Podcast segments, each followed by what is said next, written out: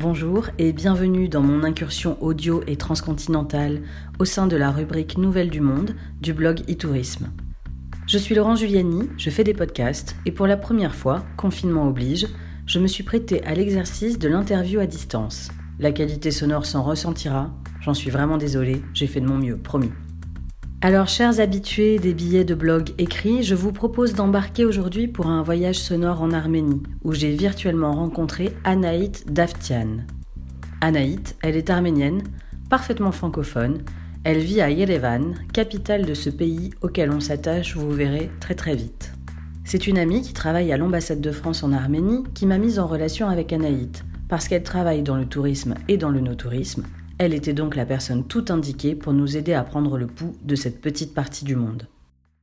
Anaïd Daftian a eu un parcours professionnel résolument tourné vers la francophonie. Après avoir travaillé pour un centre culturel franco-arménien et enseigné la civilisation française en Arménie, elle s'installe en France pour des études de direction et d'entrepreneuriat à l'IUT de Nantes et la Chambre des métiers de Vendée. Elle rejoindra la région Rhône-Alpes où elle coordonnera les actions de coopération décentralisées avec l'Arménie, notamment sur les sujets liés au tourisme et à l'onotourisme.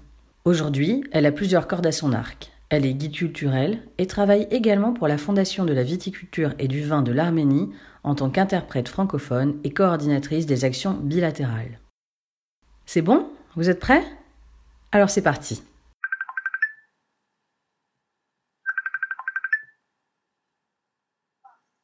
Bonjour. Oui, bonjour Laurence. Bonjour Anaïd, comment allez-vous? Très bien et vous? Super. Avec Anaïd, on est entré tout de suite dans le vif du sujet en se demandant comment la crise sanitaire s'était déclenchée en Arménie. Là-bas, ils ont même identifié le patient zéro.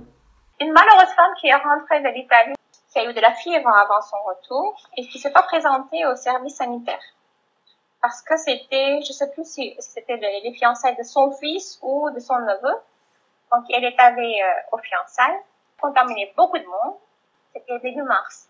Et c'est là qu'il est parti. C'était dans une ville euh, qui est pas loin de Yerevan, à 25 km de Yerevan. Et euh, ça, ça a fait peur aux gens. C'est vrai qu'ils sont précipités vers les supermarchés. Ils sont jamais jetés sur les papiers toilettes, c'était, plutôt sur les sarrasins qui sont jetés. le gouvernement euh, rapidement a, a rappelé la raison de revenir en disant qu'on a des réserves, ne vous inquiétez pas, on va tout avoir. En fait, on s'est très rapidement l'organiser. Oui, l'inquiétude est universelle. Les Arméniens restent malgré tout beaucoup plus pragmatiques que nous. On est confinés à partir du 13 mars. Il y a deux jours, je crois, le gouvernement a annoncé que le déconfinement va petit à petit euh, revenir dans la vie euh, quotidienne et que seulement les écoles et les universités qui resteraient fermées. Le reste de la vie, ça va reprendre petit à petit. Les modalités du confinement et les petits travers de chacun sont aussi communément partagés. Aujourd'hui, les données d'aujourd'hui, hein, le 29 euh, avril, nous avons à peu près 1900, c'est un chiffre global, à peu près 1900 malades constatés et euh, une trentaine de morts. Et je crois que le ministère de la Santé et aussi le gouvernement, ils sont très sérieux dans, dans ce combat. Très rapidement, ils sont organisés pour isoler des hôpitaux qui recevaient seulement les malades euh, avec ce virus. C'est un peu difficile le suivi de, de confinement parce que les gens ils veulent toujours dire qu'il y avait des magasins qui fonctionnaient toujours, les policiers sont là, mais ils sont très à l'écoute. Euh, il y avait un suivi euh, officiel parce qu'il fallait sortir avec des passeports ou des cartes d'identification et avec euh, des formulaires remplis. Où est-ce qu'on va? Quand est-ce qu'on va rentrer? Euh, Il y avait aussi une limitation des accompagnants. Par exemple, on ne pouvait pas se promener plus que deux personnes d'une même famille. Ou bien on ne pouvait pas être plus que deux dans la même voiture, etc petit à petit, on commence à sortir de ça. Même si la société, j'espère qu'elle est consciente, on pouvait toujours voir des gens qui se promenaient à plusieurs. Donc, euh, c'était pas facile à gérer, je crois, surtout que c'était en printemps et les travaux agricoles allaient commencer et les villageois, ils étaient obligés de sortir dans les champs pour travailler. Donc, sur l'agriculture, le gouvernement n'a pas mis de, de limitations, mais beaucoup d'économies sont arrêtées. Par exemple, les restaurants ça fera un choc, je crois, même pendant quelques mois pour euh, des petites ou des grandes économies. Ça va pas être facile pour un pays comme l'Arménie qui n'a pas de système de sécurité sociale pour les habitants. Et donc, c'est très difficile pour le gouvernement aussi de, de rapporter une aide au quotidien. Ce qui est bien parce qu'il y a aussi des points très très positifs. Il y a eu beaucoup de gens, des entrepreneurs qui sont organisés sur Facebook, d'autres réseaux sociaux pour euh, ramasser de l'aide pour les familles qui n'ont pas les moyens de s'acheter la nourriture quotidienne, le pain quotidien pour leurs enfants. Donc, même, même sans l'intervention du gouvernement, il y a eu beaucoup de gens qui sont, qui sont auto-organisés pour aller aider d'autres. Un élan de solidarité nationale qui me fait penser à la 105e journée de commémoration du génocide des Arméniens. Elle s'est tenue le 24 avril, en plein confinement. Tout à fait, le 24 avril, l'accès n'était pas possible au mémorial, mais le gouvernement avait organisé une commémoration euh, très remarquable. Des Arméniens de partout du monde entier ont envoyé des SMS en contribuant ainsi que leur nom et leur prénom apparaissent sur les murs par des lumières euh, spéciales, sur des murs euh, du mémorial. Euh, et euh, aussi un très très beau concert a été diffusé, a été organisé sur place et a été diffusé pendant toute la journée le 24 avril et aussi la nuit qui précède. Parce que dans l'habitude, en général, les Arméniens font une marche avec des bougies la nuit qui précède le, le matin du 24 avril. Ainsi, en rendant le, le, mémoire euh, tous ceux qui ont tombé pendant le génocide, 1 500 000 Arméniens.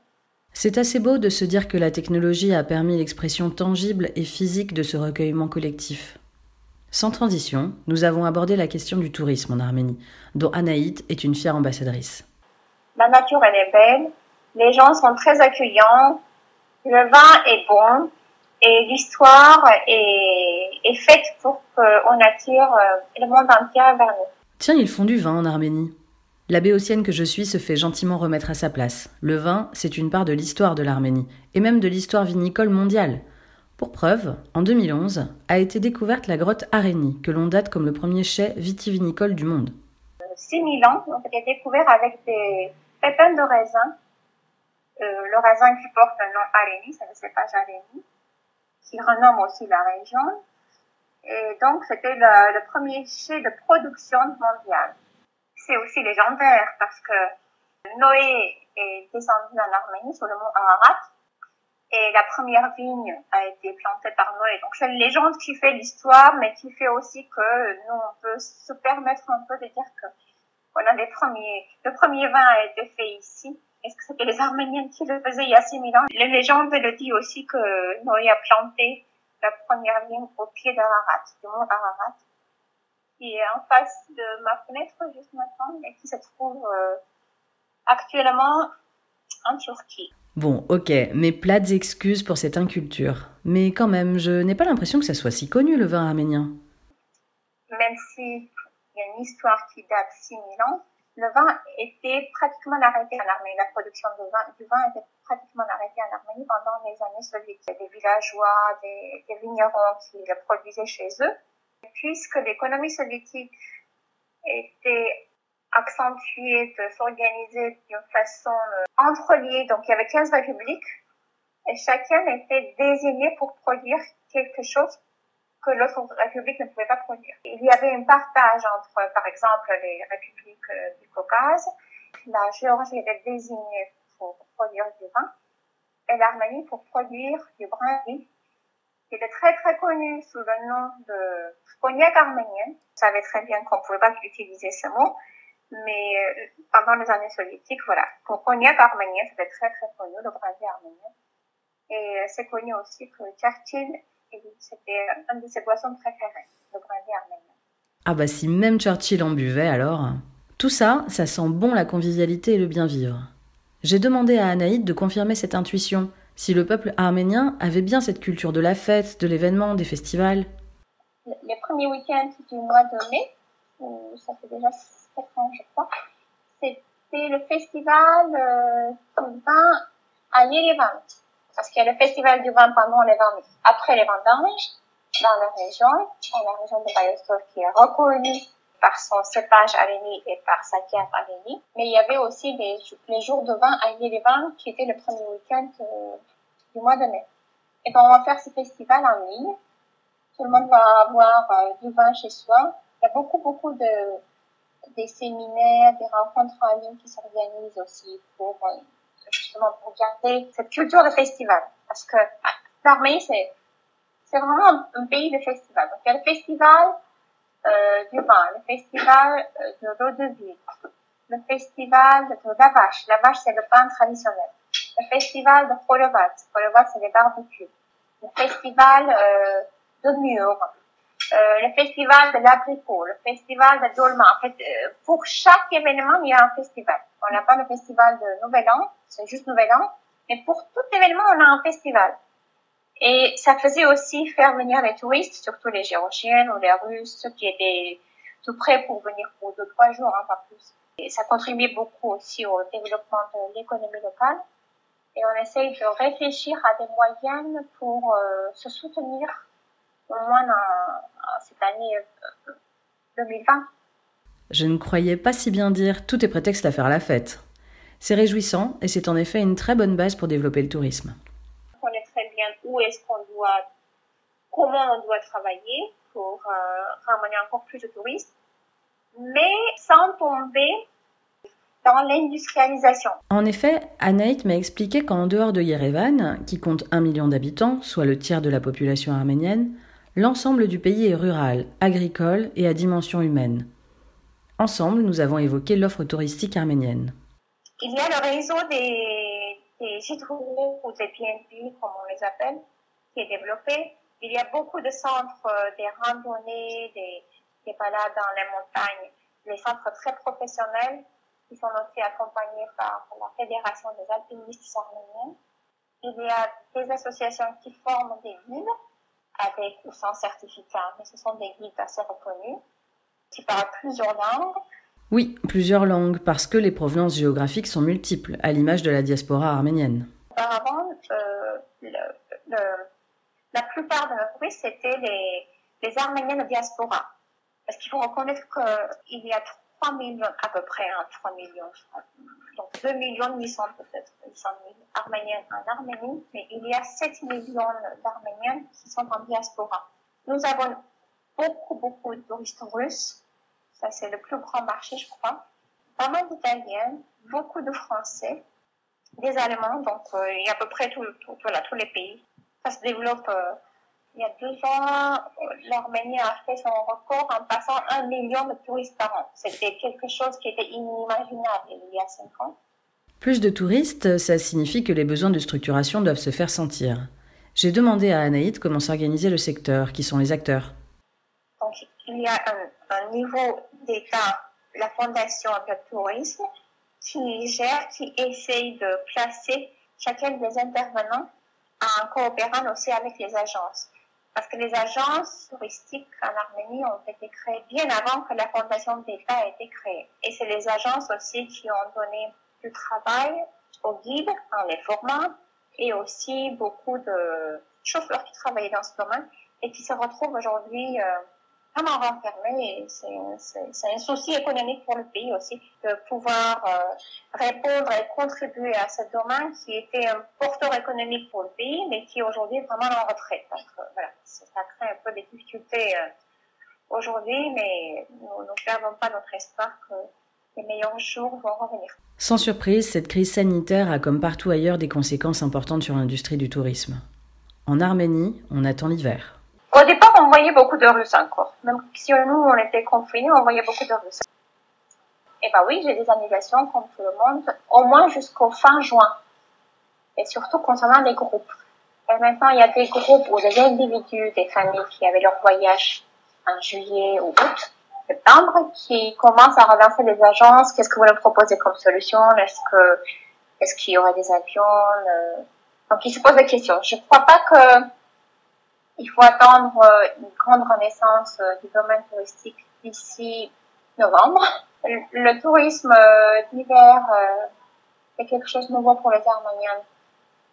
et qui date des, juste la dernière décennie. Donc, on ne connaît pas beaucoup de nombre de touristes qui viennent en Arménie en hiver.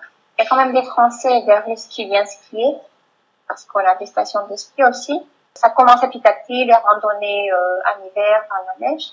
Mais j'ai du mal de, vous donner une visibilité pour euh, les touristes d'hiver. En tout cas, d'ici fin juin, tout a été annulé. Même les Russes qui, voilà, ils n'ont pas besoin de visa, c'est pas cher pour eux, l'avion c'est deux heures, donc euh, voire une heure. Et euh, il y a beaucoup d'annulations. La Géorgie, la Russie, c'est le tourisme local à l'échelle de l'Arménie. Et chacun cherche à sa façon à rebondir avec les cartes qu'il a dans les mains. Ici en France, on parle beaucoup de résilience. Tout à l'heure, Anaït me taquinait au sujet de la ruée sur le papier toilette des Occidentaux. Alors s'ils ont un peu paniqué sur le sarrasin, Anaït me rappelle que les Arméniennes et les Arméniens savent ce que c'est, la résilience. Vous savez, nous, on a connu les années entre les années 90 ans. L'Arménie était en guerre contre euh, l'Azerbaïdjan pour le territoire de la République d'Artsakh. On était bloqué par la Turquie, par l'Azerbaïdjan. Par l'Iran, il y avait un petit couloir euh, qui nous aidait, voilà, qui était une petite fenêtre économique pour l'Arménie. La Géorgie qui avait des soucis avec la Russie, les conséquences, et qui payons. Donc, pendant au moins cinq ans, l'Arménie n'avait pas de gaz, pas d'électricité, pas d'économie, pas de l'eau, deux fois, deux, heures par jour, et euh, on a gagné la guerre dans ces conditions-là contre l'Azerbaïdjan, même si l'armée arménienne était beaucoup, en fait. Il n'y avait pas de comparaison entre le nombre des soldats arméniens et azéris d'aller se jeter sur les papiers toilettes, c'était pas notre. Euh, on a connu les années très obscures et très difficiles, euh, on en a, on en a, on est un peu fatigué des années difficiles. Je veux dire qu'on avait un peu l'habitude de vivre la, la difficulté au quotidien et très longtemps. Oui, et puis un tremblement de terre en 88, une révolution dite de velours en 2018. Pour conclure notre entretien, j'ai demandé à Anaïd si elle avait une conviction ou un sentiment quant à notre capacité collective à modifier nos comportements, nos pratiques à la suite de cette crise. J'espérais que ça, que ça, ça aurait une influence positive, mais je crois que c'est pas la première crise mondiale qu'on vit, et malheureusement, on fait que très peu de conclusions. Dès que la crise est traversée, nous revenons dans nos mauvaises habitudes, malheureusement. Par contre, je crois que c'est la plus grande crise mondialement connue qui a autant d'impact parce qu'aujourd'hui, grâce euh, à l'existence des réseaux sociaux, on connaît plus sur, sur l'autre, sur les autres, d'autres pays. On vit des, des périodes peut-être, euh, on, on, est tous dans le même bateau, mais on se connaît aussi. Avant, c'était pas le cas. Il y avait des crises pendant les guerres, mais on ne savait pas vraiment ce qui se passait parce qu'il n'y avait pas de réseaux sociaux, donc on n'avait pas cette actualité euh, à la minute, instantanément. Et aujourd'hui, c'est différent. Et j'espère que c'est ça aussi qui va changer d'attitude vers l'autre, vers l'autre, être, être plus à l'écoute, être, être en attente des, des demandes de l'autre. Ça, c'est un grand espoir que j'ai. Je le disais en préambule, Anaït a plusieurs casquettes. Quelques jours après notre conversation, j'ai découvert une autre de ses activités, qu'elle avait à peine mentionnée et qui recèle en elle-même toute la richesse de l'histoire arménienne. Anaït dessine des foulards en soie. Une matière qui raconte le paysage imaginaire de l'Arménie sur la route de la soie, un support noble qui sublime les contes et légendes que lui racontait sa grand-mère, une étoffe qui porte les mots de sa famille, intime et universelle.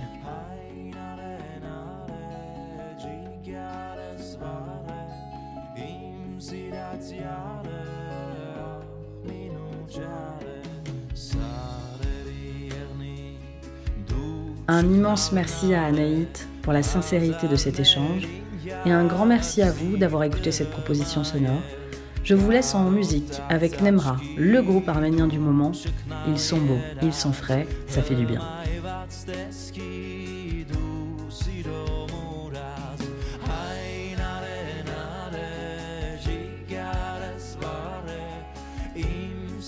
viața iară din.